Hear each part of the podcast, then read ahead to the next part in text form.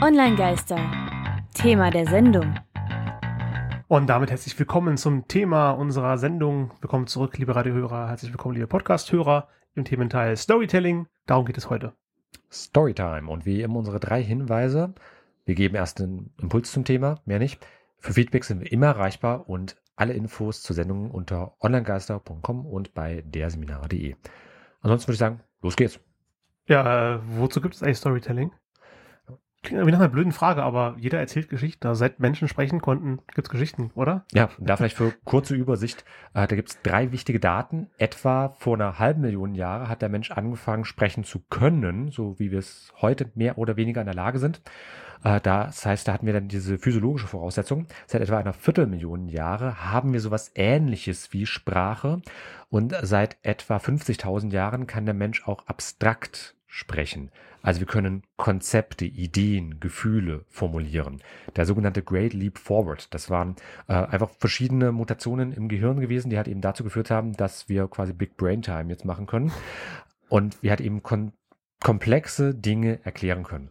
Und da ist jetzt egal, ob ich das Ding Stories nenne, News, Fake News, was auch immer. Und es ist halt einfach, es sind Inhalte, die wir uns ausdenken, denn am Ende, wenn etwas passiert ist und wir berichten darüber, es ist trotzdem in unseren Köpfen ja nur noch. Wir können nicht mehr nachweisen, dass etwas wirklich passiert ist. Wir können es ja nur noch wiedergeben. Und das hat eben über Geschichten. Wir können nie und sicher das, sagen, ob eine Geschichte wirklich passiert ist. Ja, da gibt es auch jemanden, der gesagt, äh, der vor Gericht gefragt wurde, so sagen Sie die Wahrheit, nichts als die Wahrheit, wann wurden Sie geboren? Das kann ich nicht sagen, das kann ich nur vom Hören sagen. Ja. Weil ich kann es ja nicht bezeugen. Ich kann mich hier nichts erinnern.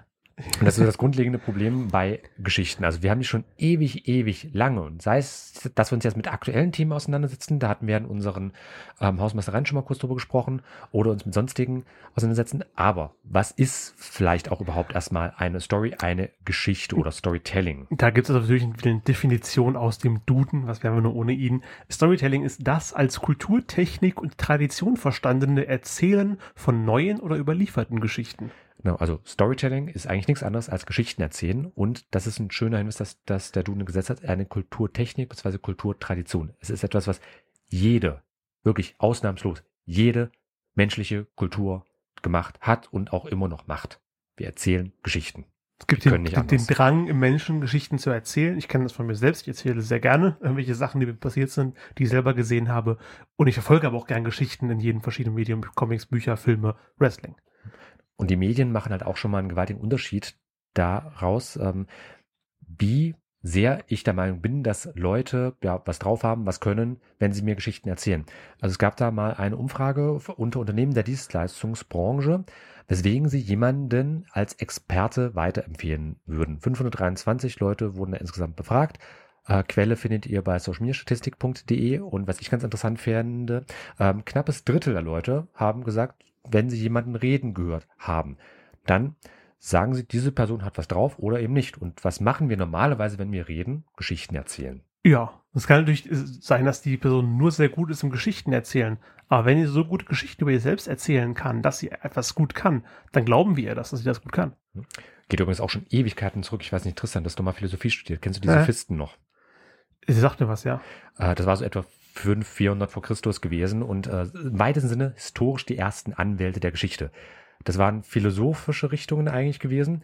Äh, und die Sophisten haben dann eben versucht, über ja, Geschichten erzählen, über halt eben das, was sie äußern, ähm, andere Leute von sich einzunehmen und wurden halt eben dann bei Gerichten als Advokat, als Fürsprecher für einen Anklagten mhm. oder sowas äh, verpflichtet, weil die halt einfach sehr gut erzählen konnten. Und das ist eigentlich bis heute so gewesen. Der Anwaltsberuf ist eigentlich ja. nichts anderes als in Anführungsstrichen ein Geschichtenerzähler.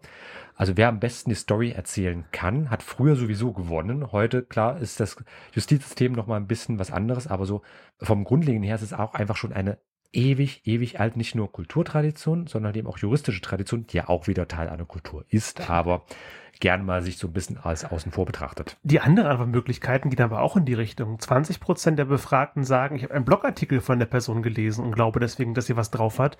Und Blogartikel schreiben ist das gleiche wie Reden und Textform.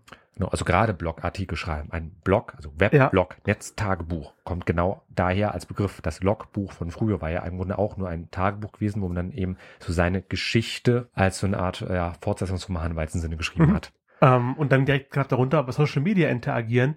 Viele Social Medias äh, ähm, agieren als Mikroblog-System, also Twitter wo du je, ganz viele kleine Blogartikel schreibst oder mit der Thread-Funktion einen ganzen Blogartikel schreibst, Facebook, wo du einen beliebig langen Text schreiben kannst, YouTube, wo du ein Video machst, wo du auch von dir selbst erzählst. Und dazu haben wir übrigens nachher auch noch einen Gast von der Ja. Berliner Kommunikationsagentur Mashup Communications. Die liebe Miriam, die wird dazu nämlich auch noch mal ein paar Sachen sagen. Also insofern greifen wir nicht vor, aber wie gesagt, 17 Prozent, also auf Platz drei. Dann knapp dahinter 15 Prozent. Ich habe ein Buch von den Leuten Das ist gelesen. im Also Prinzip auch wie, ein Blog in, wieder- in Papierform. Ja, auch wieder Storytelling. Und äh, sonstige Inhalte sind dann zusammengefasst mit 18 Prozent. Da zählen Ich habe gesehen, wie sie was gemacht hat, was sie gut konnte. ja. Da, also, also ich habe es gesehen, äh, bei diesen 18 Prozent zählen zum Beispiel auch sowas wie hat eine beeindruckende Webseite oder sowas. Also das sind eigentlich die weit, weit geringeren Bestandteile. Ich Mhm. habe mir mal das Original, also äh, die Infografik findet ihr auch bei socialmediastatistik.de in der Komplettheit, also auch mit den sonstigen aufgeschlüsselt. Angaben, genau, wo das sonstige auch noch aufgeschlüsselt ist.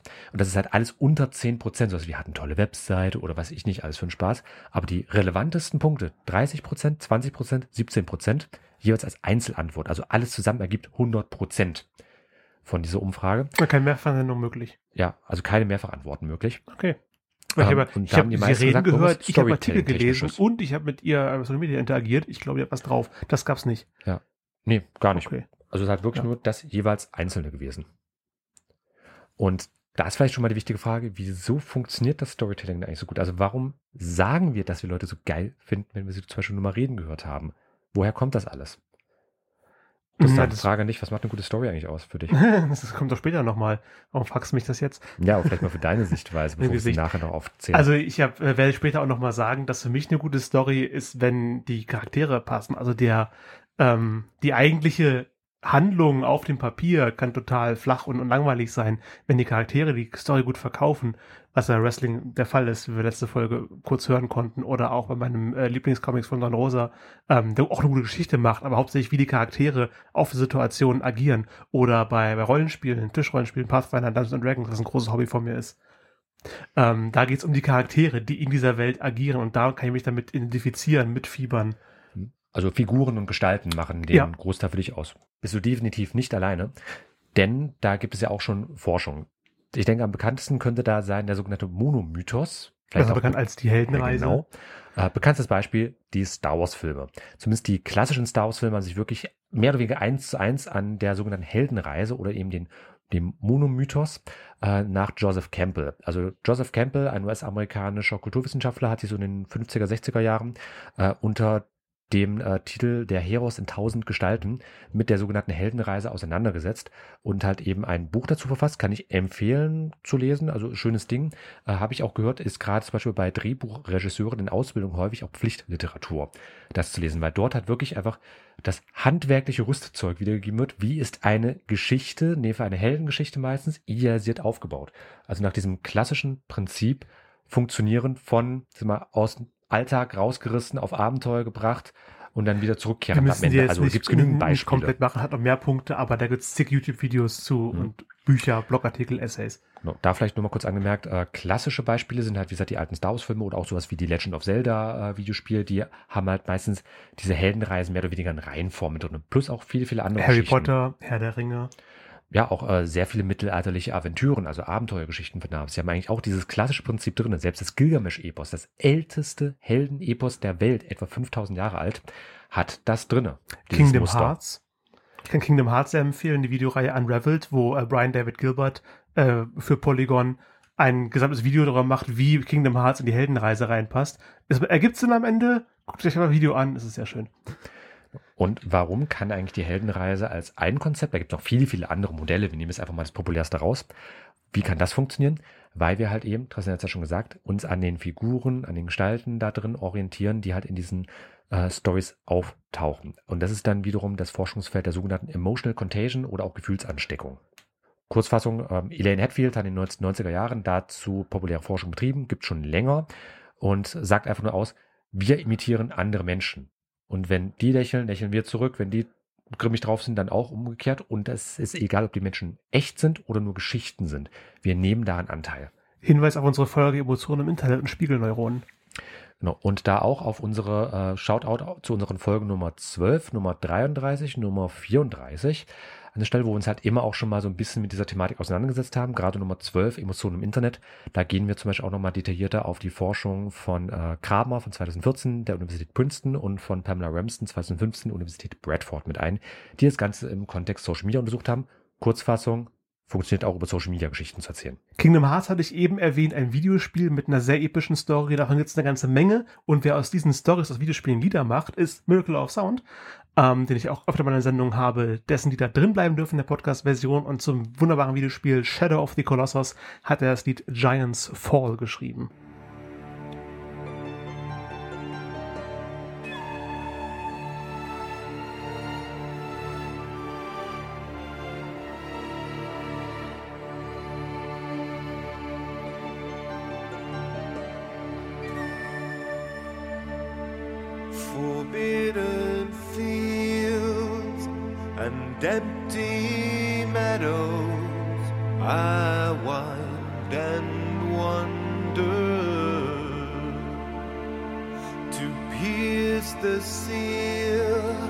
And lose the shadow that pulls me under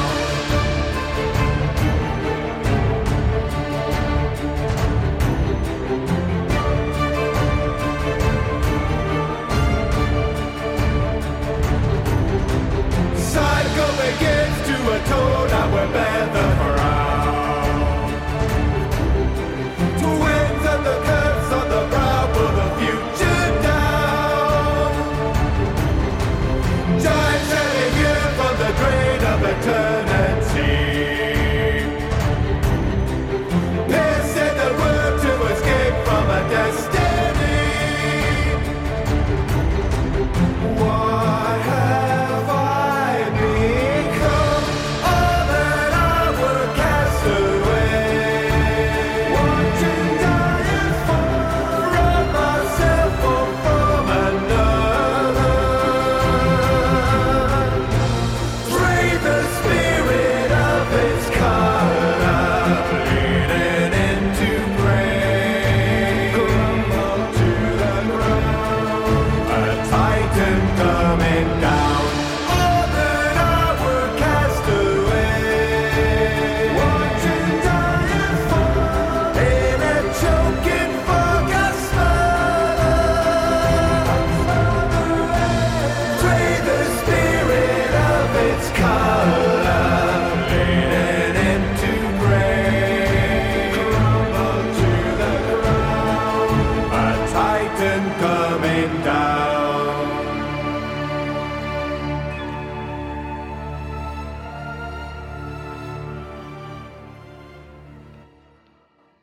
Giants Fall von Miracle of Sound, sein Liedbeitrag zum wunderschön melancholischen Videospiel Shadow of the Colossus, was ja auch eine sehr epische Story erzählt und da sind wir wieder sofort beim Thema. Online-Geister. Thema der Sendung.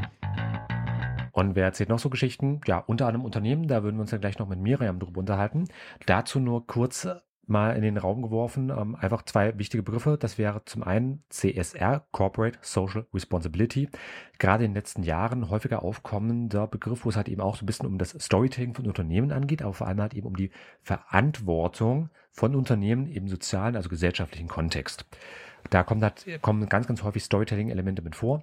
Genauso, wenn es um Shareholder versus Stakeholder-Kapitalismus geht.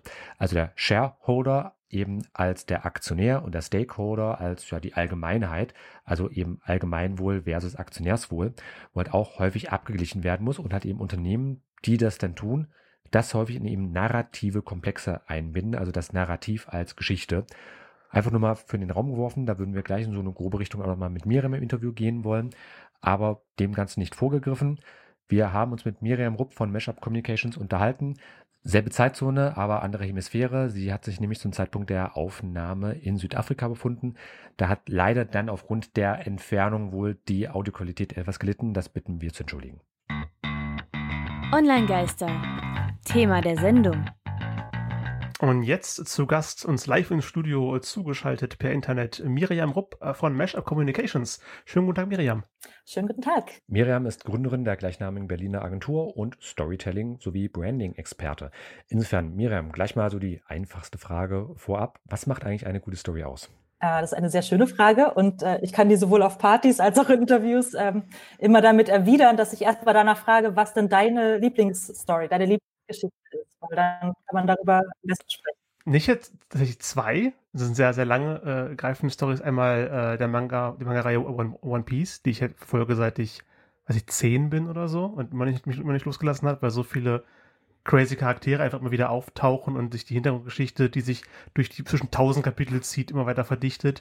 Ähm, und dann die äh, Disney-Comics von Don Rosa, der quasi die Biografie von Dagobert Duck geschrieben hat, wo man halt sieht, wie aus dem kleinen schottischen Jungen der reichste Mann der Welt äh, geworden ist, über zwölf Kapitel aufgedingst. Also wahrscheinlich willst du darauf hinaus Geschichten, wo ich meine Charaktere mag, wo man den Charakter mitfiebert.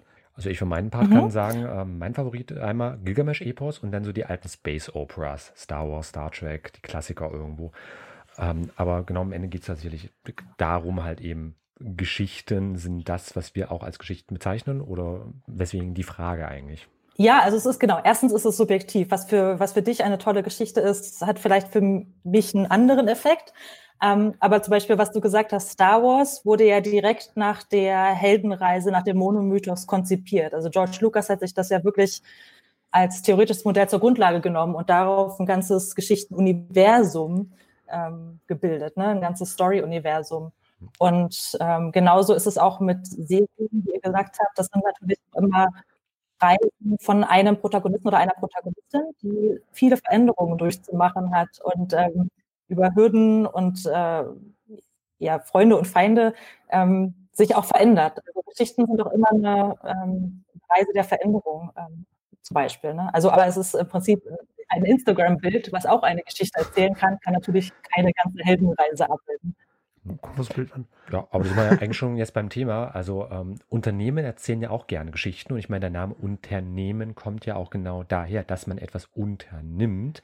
Und äh, ja, ich meine, wer etwas tut, hat ja meistens auch dann Mhm. Geschichten zu erzählen. Also es ist ja jetzt auch in den letzten Jahren sehr, sehr verbreitet geworden, dass Unternehmen auch Stories erzählen und macht das Sinn? Und warum vor allem? Ähm, das ist ja das, was wir jeden Tag machen. ähm, genau, das Spannende ist eigentlich, was du erzählst. Auf der einen Seite, es gibt natürlich viel über Unternehmen zu erzählen. Unternehmen, die äh, ja quasi auch so ein bisschen vom- Tellerwäscher zum Millionär wachsen oder auch in die andere Richtung. Ähm, Unternehmen als Organisation machen ja auch viele Veränderungen durch. Und das kann man natürlich auch schön erzählen. Auf der Seite ist es natürlich schön zu sehen, dass immer mehr Unternehmen sich öffnen, über ihre Hürden zu sprechen und über ihre ja, schwächeren Anfänge, ähm, was vielleicht vor 30, 40 Jahren noch nicht so beliebt war, wo man eher nur zeigen wollte, wie stark man ist und wie erfolgreich man ist. Also das ist dann der Storytelling-Aspekt, dass ich eben auch darüber erzähle als Unternehmen, ähm, wenn mir gerade etwas im Weg steht, wenn ich vielleicht auch einen Rückschlag erleide. Und die zweite Seite ist aber eigentlich die viel spannendere, ist die, dass ich mich als Unternehmen ein bisschen zurücknehme und äh, jemand anderen in den, ins Rampenlicht stelle. Und das ist meine Zielgruppe eigentlich, meine Kunden und Kundinnen, dass die die Helden werden. Ich bin deren Begleiter und Mentorin äh, und erzähle, was eigentlich meine Zielgruppe bewegt, ähm, weil natürlich sie sich dann darin auch wiedererfinden, in den Helden, über die ich erzähle als Unternehmen. Nun ist es ja für manche Unternehmen auch ein bisschen schwierig, Stories zu erzählen. Also ich hatte äh, bei mir im Seminar mal eine Teilnehmerin sitzen, äh, die genau an der Stelle meinte, du Christian, ich arbeite für einen Türklinkenhersteller. Wie sollen wir bitte schön Stories erzählen? Was würdest du da erwidern? Also ich äh, kann der Dame nur empfehlen, auf jeden Fall nach Geschichten zu suchen. Es ist ja so, dass ähm, in jedem Unternehmen ja, werden ja Produkte hergestellt und Dienstleistungen angeboten, die ähm, uns als Menschen irgendwie am Ende das Leben verbessern oder uns ähm, helfen. Auch wenn dazwischen vielleicht noch ein paar Stufen liegen.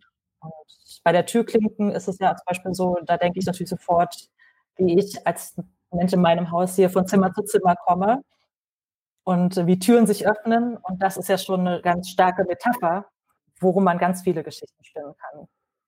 Gerade auch beim Storytelling ist ja Social Media ein immer wichtigerer Bestandteil geworden. Wie ist das bei euch in der Agentur eigentlich? Kommuniziert ihr ausschließlich über Social Media oder welche Kanäle benutzt ihr auch oder nur oder wie ist das generell aufgestellt? Ähm, wir für unsere Kunden, ähm, ja, wir erzählen Geschichten dort, wo, wo man nicht dafür bezahlen muss. Natürlich muss man auch mal auf Facebook oder Instagram ein bisschen Werbung schalten, aber wir versuchen eigentlich diesen Teil ähm, der bezahlten Werbung zu vermeiden, ähm, sondern uns die Aufmerksamkeit zu verdienen.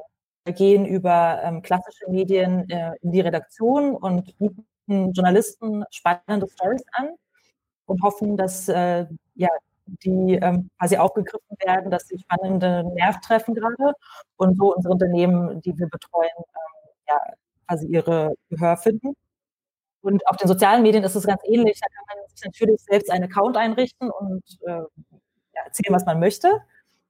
Aber ich brauche ja natürlich auch ein Publikum, muss das aufbauen und äh, muss sie halten und im besten Fall auch dafür sorgen, dass sie meine Inhalte teilen. Und äh, das ist dann, wo wir über das Storytelling äh, eigentlich ganz gute Erfahrungen gemacht haben. Beim Storytelling selbst gibt es ja aber auch gelegentlich den Vorwurf, als populäres Beispiel sei vielleicht mal der äh, Weihnachtsspot von Edeka von 2015 genannt. Tristan schmunzelt gerade auch ein bisschen.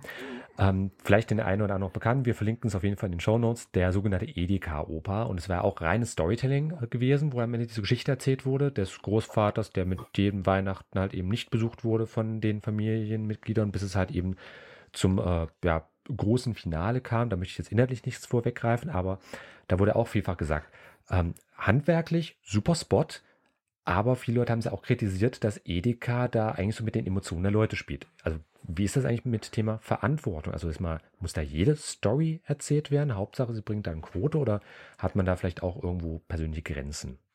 Ähm, ich denke, es muss wahrscheinlich jedes Unternehmen für sich definieren. Ähm, ich persönlich bei mir kam das Wort jetzt auch nicht so gut an, weil ich fand das eher so ein bisschen emotionale Erpressung.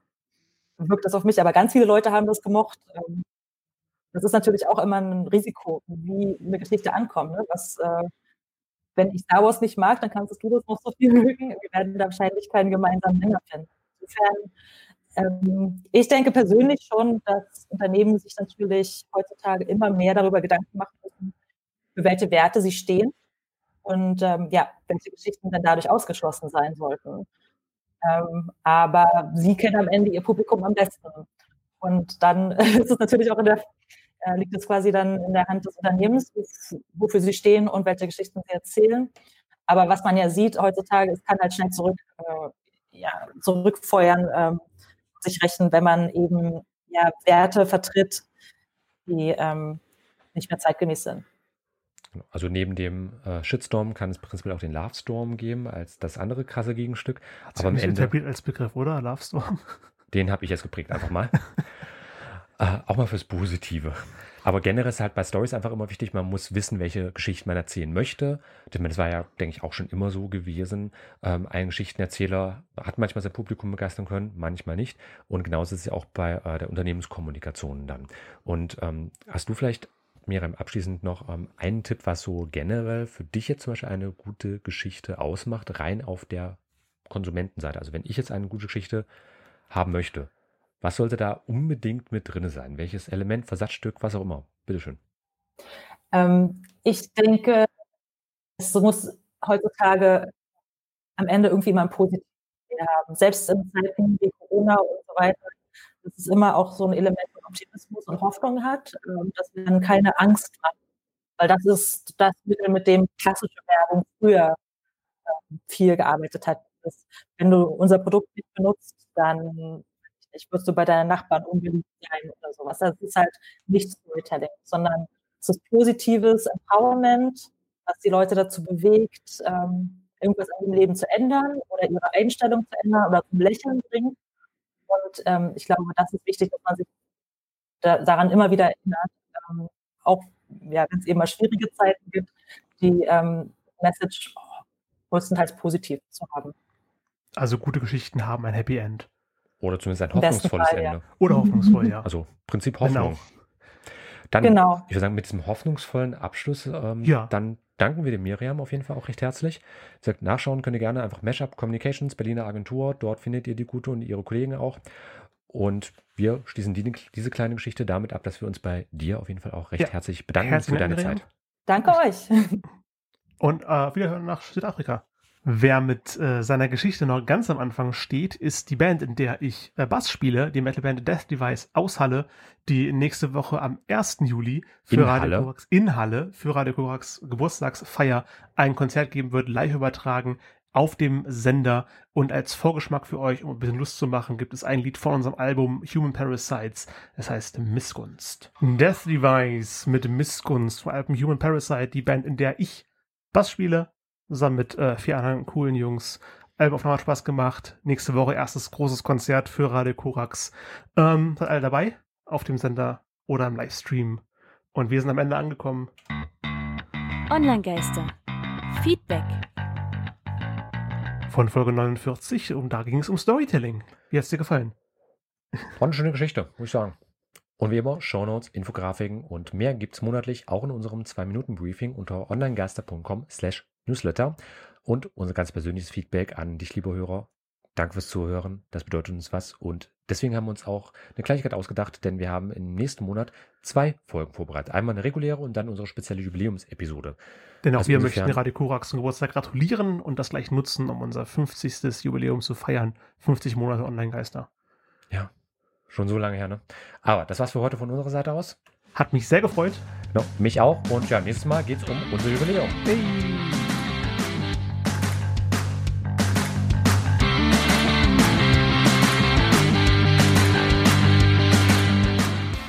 War Online-Geister.